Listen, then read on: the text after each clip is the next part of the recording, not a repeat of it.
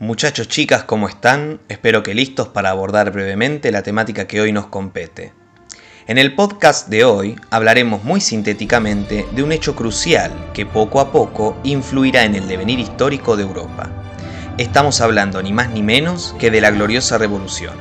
Para ello, debemos situarnos en Inglaterra a finales del siglo XVII, entre los años 1685 y 1689 será en aquella Inglaterra donde el duque de York, Jacobo II, asume el trono. Debemos destacar que este rey era sumamente católico, lo que provocaba cierta preocupación e incertidumbre entre los parlamentarios y el pueblo, cuyo culto era anglicano. Por eso, nuestro rey decide disolver el parlamento, sin lograr prever que liberales y conservadores mucho más adelante decidirán unirse y buscar la forma de derrocarlo del trono.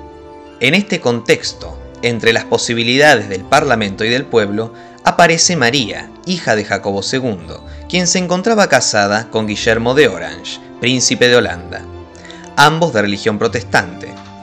Para llevar a cabo el plan, les ofrecen la corona de Inglaterra que le pertenecía a María por ser la primogénita del rey. La pareja real acepta el ofrecimiento del Parlamento y terminan por desembarcar en Inglaterra con la consigna de un Parlamento libre y la defensa del protestantismo.